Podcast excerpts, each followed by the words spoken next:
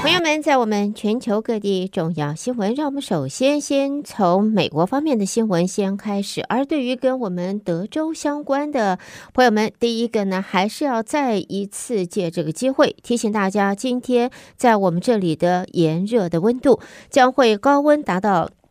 一百零二到一百零四度，是的，我们好像还没有碰到一百零四度的高温啊。那么在今天，我们将有个这个机会，在一百零二到一百零四度的高温，在我们 Houston，提醒大家要注意，入夜以后的低温在八十度。明天和今天同样的情形，而这种超过一百度以上的高温会持续一整个礼拜。目前看不到任何少于三位数字或低于一百零一度温度的可能。现在看到的记看到的预告呢，预测这整个礼拜一直到下个星期一、星期二都在一百零一度，甚至于更高。而有关单位已经发布了危险高温的警告，由早上的十点一直持续到入夜的九点钟。再一次的提醒所有的朋友们，这段时间尽量避免长时间在户外。同时，如果你是在户外工作的话，请记得一定要。呃，要休息，中间一定要不停的要休息，补充水分。而且，如果你有宠物，请记得不放它们在外头啊，一定让它们进屋子来，不要放在 garage，要进到你的屋子来。那么出门的时候，如果有小 baby 宠物或者呃小朋友同行，要记得要下车，不能留他们在车子里边。同时，也在此再度呼吁我们的听众朋友，德州中文台的听众朋友，如果你知道在你的社区啊，里边有独居的老人家，或者呢，在你的朋友当中，你知道有独居的长辈，也请你电话或者是联系。或者登门拜访一下，看一下他们是否在室温方面是否合宜，需不需要你的协助？我们希望大家一起，我们一起注意，能够在今年的这种超级高温、危险高温的情况下，减少甚至于不要让任何遗憾的这个悲剧发生。好，下边呢，我们再看的呢，这是在参众两院会在明天八月份就要休会了，但是两党。还在就预算开支在存在重大的分歧，也让外界担心进入十月的新财政年度之后，联邦政府可能停摆。而由日期来推算的话，国会在九月份复会之后，只有两个星期的空档来通过预算。今年秋天联邦政府停摆的风险也因此往上增加。在现在按照日程，参院是在九月五号再回复议事，众院是从十二号才会复会。即使参院率先讨论预算案通过之后，再转交到众院，时间也非常。非常紧凑，不排除议员是没有办法化解分歧之后，只能够通过一个临时开支法案，暂时的保持行政部门的运作，然后再争取时间达成更为长远的协议。民主党籍的参议员康斯则认为，一直到两党完成立法之前，民众都需要为可能出现的停摆而提心吊胆。好，接着我们再来看呢，联邦的最新数据则显示，自从 COVID-19 新冠疫情消退，各州由四月重新审核医疗补助，也就是 Medicare 的资格之后，呃，对 Medicaid 的资格之后呢，短短一个月就有七十一点五万人现在被踢出了这个 Medicaid 啊。他的名单，而且绝大部分的个案只是因为表格的内容或者文件程序的原因才失效的。联邦官员则呼吁各州应该要设法让自己州内低收入人士民众可以继续的享受保障。联邦医疗照顾及医疗补助服务中心 （CMS） 在日前发表的报告反映，调查覆盖的十八个州当中，四四月起一百万。人通过了新的资格审批，而七十一万五千人被取消资格。与此同时，在媒体的数据也显示，全美国大约三百七十万人失去了 Medicaid，其中在我们德州就有五十万人，佛罗里达州大约四十万人，加州有二十二万五千人。而其中，在加州的民众当中，百分之八十九的个案，他们被撤销的原因是因为他的程序问题；而在我们德州跟佛罗里达州呢，它的比例因为程序问题而被撤销 Medicaid 这个资格，也有百分之八十一跟百分之五十九。接着看到，总统拜登签署了行政命令，修改在军方处理包括了性侵、家暴、谋杀以及儿童虐待等严重罪行的处理流程。类似的案件在日后将会由独立检察官负责，不会再受各级指挥官的影响。白宫也说，这次的改革对于军中的性侵暴力，尤其是个转折点，能够让受害人得到更好的保护。而另外呢，在旧金山方面的消息也看到，民众党先前的官网标语是 “Vote White, Vote Right”，结果引发了争议下架。这个标语容易被西方人士解读成投给白人、投给右派，联想到白人至上主义。在现在呢，长达两世纪的奴呃奴隶制度和种族隔离，在美国造成了社会的分化。在现在呢，种族政治在美国是频频的呃造成冲突。白人至上主义现在是在哪里都会挑动敏感的神经。接着看到《华盛顿邮报》的消息，美国前总统川普的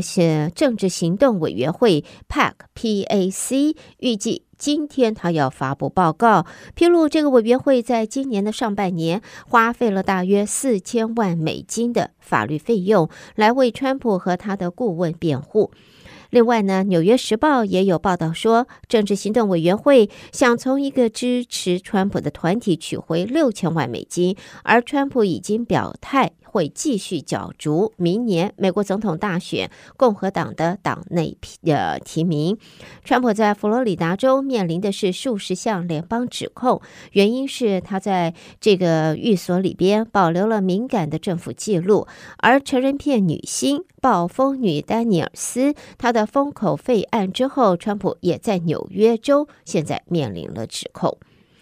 好，接着我们再看到的呢，这是在共和党方面啊，现在看到他的领袖麦康奈日前在国会发言时，结果僵住了好一阵子。现在这种情形引发了各界都在担忧，在美国政坛的高层年龄的问题，虽然德高望重，但是呢，连年龄现在已经高到在全球领袖的排行榜当中是数一数二的高了啊，所以呢，也让外界对于他们的这个判断和健康产生了关心和忧虑。现在呢，争取共和党提名的南卡罗纳啊莱纳州的前州长黑里则暗示，现年八十一岁的麦康奈应该要隐退，同时还点名。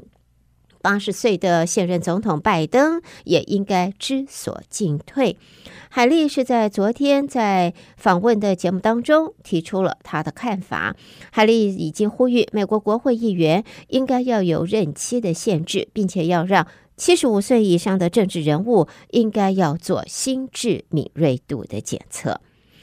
好的，朋友们，这就是带给大家在美国方面的重要新闻。德州中文台，我是胡美杰。在美国新闻之后呢，下边焦点将转到国际新闻方面。先看呢，欧洲联盟执委会主席范德赖恩在今天重申欧欧盟认可一项二零一六年所发布认定中国在南海主权主张无效的仲裁时，警告欧洲是不会容忍对于乌克兰或印度太平洋地区的侵略，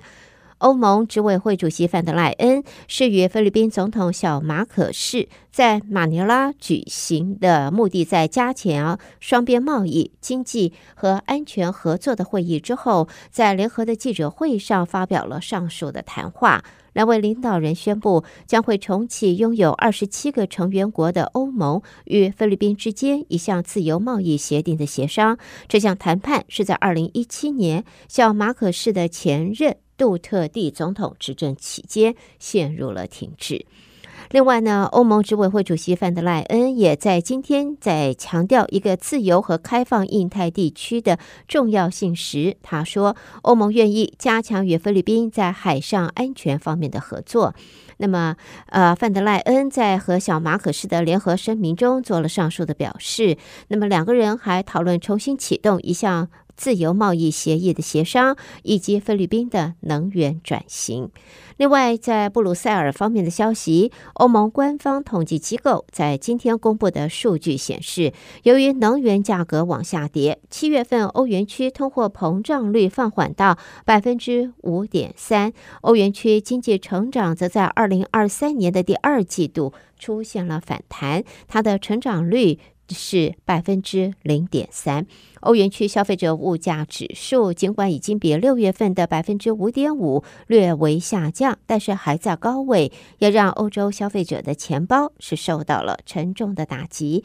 而总体的通货膨胀率下降，则是符合 FactSet。分析师的一致预测，而在官方数据机构则表示，在现在欧元区今年四月到六月的经济成长率达到百分之零点三，比第一季的零成长，那么看起来是绝对有改善了。好，接着看到伊朗方面的媒体报道。伊朗石油部长在昨天说，如果协商失败，德黑兰将会针对沙乌地阿拉伯和科威特同样声称拥有的一处争议天然气田，争取伊朗应有的权利。蕴藏丰富资源的波斯湾近海区区域也一直是这三个国家长期以来争夺的焦点。这处天然气田在伊朗是称为亚拉什，沙乌地和科威特则称它为杜拉。下边我们看到还是能源，不过看到英国了。英国当局在今天说，将会发放数以百计的北海石油和天然气新开采的许可，来确保能源储备，同时也将会继续致力在二零五零年底前实现净零排放的目标。英国首相苏纳克他的办公室发表了声明，也在声明中说，相关许可证将会采用更灵活的申请流程，但是仍然需要接受减排目标的气候兼容性的测试。苏纳克在声明中也提到了俄罗斯总统普丁，说目睹了普丁如何操纵能源，把它当作武器，扰乱世界各国的供应，并且阻碍了经济成长。好，下边我们看到的是在东京的消息。日本业者在北海道兰越町探勘地热发电，七月二十八号探勘井附近输送管线的阀门就因为某些原因一度处于关闭状态，结果导致一万公升的含昆啊，也就是水银，这个水流到了探勘腹地外的森林。现在呢，在媒体方面报道，负责探勘的三井石油开发公司在昨天说明了这个情形。那么，呃，受到含水银或者说醌这一个水外泄影响，七月二十九号大汤沼的温泉水源醌浓度由一天前一天的每公升零点零一七毫克上升到零点零六毫克。在三个农业用水等用途的取水口检测出的含醌浓度，则是零点零零三到零点零一一，低于标准值每公升的零点零五毫克，所以还算还好，还可以放心。接着看到日本官房长官松野博一，他在今天说，首相岸田文雄八月十七号起访问美国，并且会在八月十八号。参加在华盛顿近郊大卫营举行的日美韩领袖峰会，白宫是在七月二十八号指出，总统拜登八月十八号会在大卫营与日本首相岸田文雄及南韩总统尹锡瑞举行高峰会，峰会将会处理北韩的持续威胁，也会推进应对全球和区域安全挑战的共同三边愿景，还要促进基于规则的国际秩序，以及推动。经济繁荣。好，我们在新闻方面呢，最后看到的这是基辅，乌克兰的内政部长表示，俄罗斯在今天早上对乌克兰南部克里夫洛市的市中心发动了两次的飞弹攻击，最少造成两个人丧生，还有多人被困在瓦砾堆下。当地是乌克兰总统泽伦斯基的家乡。朋友们，带给大家这是在国际方面的重要新闻。收听的是德州中文台，我是胡美健。在美国和国际新闻之后呢，我们要在这儿稍微休息一会儿，稍后我们再和朋友们一同关心来自两岸方面的重要消息。第一个看到呢，在西方国家科技围堵之下，总书记习近平在八月一号即将出版的《求是》杂志发表文章，表示中国基础研究人才队伍仍然有明显的缺陷，要打好科技仪器设备、操作系统和基础软体国产化攻坚战。在当前国际科技合作面临少数国家单边主义，习近平表示，保护主义单边主义的冲击和挑战，没有一个国家可以成为独立的创新中心或独享创新成果。他说，当前新一轮科技革命和产业变革深入发展，基础研究转化周期明显缩短，国际科技竞争向基础前沿前进。因此呢，因应国际科技竞争，实现高水平科技自立自强，推动构建新发展格局，实现高品质发展，迫切需要加强基础研究，从源头和底层来解决关键技术的问题。另外，在中国的经济方面，七月份官方制造业采购经理人指数 PMI 是四十九点三，连续四个月落入萎缩的区间。分析则指出，现在中国面临通货紧缩的压力，民间消费力道现在趋缓，没有消费就没有生产，所以是陷入了一个恶性的循环。而中国国新办在今天针对新公布的关于恢复和扩大消费措施。师举行了记者会，也有媒体提问。那么在这一次的呃记者会当中呢，怎么样子促消费？怎么样子能够增加收入？那么在与会的国。加发改呃发改委的副主任则表示，促消费政策不是掏空钱包透支需求，出发点是要帮助民众居民节约开支，买到物廉价美的商品，买到更有科技含量、符合需求的新产品。同时，也强调官方推出扩大消费二十条措施，就是希望通过优化政策和制度设计，进一步满足居民消费需求，释放放消费的潜力。好，接着我们看到中国商务部、海关总署以及国家国防科技局，还有中央军委装备发展部今天联合公布。自九月一号起，对性能较高的无人机和它的相关物项实施出口管制，未经许可的都不可以出口。而原因则是维护国家安全和利益，具体原因在目前还无法得知。下边我们看到呢，在传出了中共火箭高呃火箭军高层被整肃之际，中共中央军委在今天举行了进阶仪式。总书记习近平将火箭军司令员王厚斌、政治委员徐希胜升为上将。在这一场仪式当中，形同宣布王厚斌已经接替了传闻被查的李玉超，接任了火箭军司令员。呃，此外，也借由这项进阶仪式，徐希胜也接替了前任的徐中坡，就任火箭军的政委。下边呢，我们再往下看到呢，就是在关于人工智慧啊，中国是一直希望，现在也努力的要成为人工智慧全球领导者。对于民众，则是。在搜集到的大数据呢，是严密的监控，是否能够帮助达成这样子的目标？而媒体则先呃分析呢，有专家认为大数据有助训练人工智慧平台，但是也有专家指，在现在这个在中国方面的数据仍然不够多样化。在中国政府目标是在今年成为全球领先的人工智慧大国，今年就投资了一百五十亿美金，两年间增加了将近百分之五十。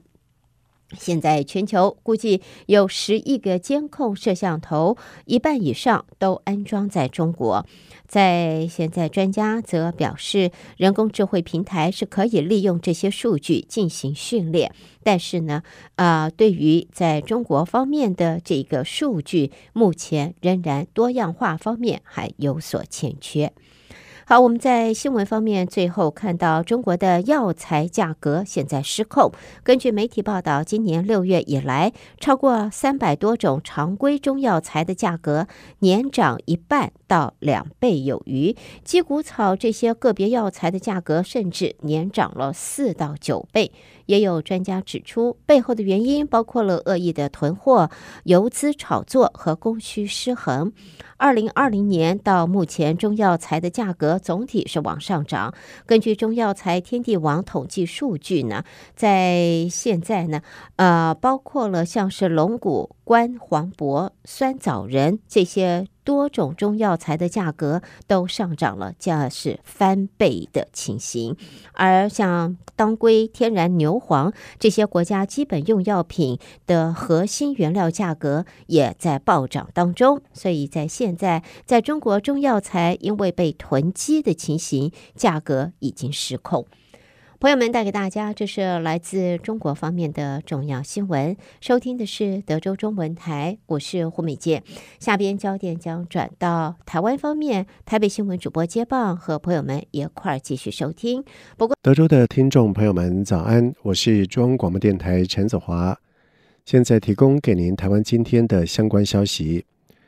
立法院临时会再将三度通过性别工作平等法。性骚扰防治法增订全市性骚定义，雇主若经认定有性骚扰，最重处新台币一百万元的罚锾，惩罚性赔偿最高五倍，且雇主接获申诉和调解结果，都要通报地方主管机关。另外，针对全市性骚部分，也加重刑罚，最重处三年徒刑。而参与修法的民进党立委范云表示，台湾性别平等运动是继同性婚姻之后新的里程碑，更是还给 MeToo 被害人正义的第一步。接下来社会的集体目标是改变纵容性骚扰的文化。范云说：“修法反而是新一波改革的开始，也是新一波性平运动的开始。我们认为文化改变才是真正困难之事。”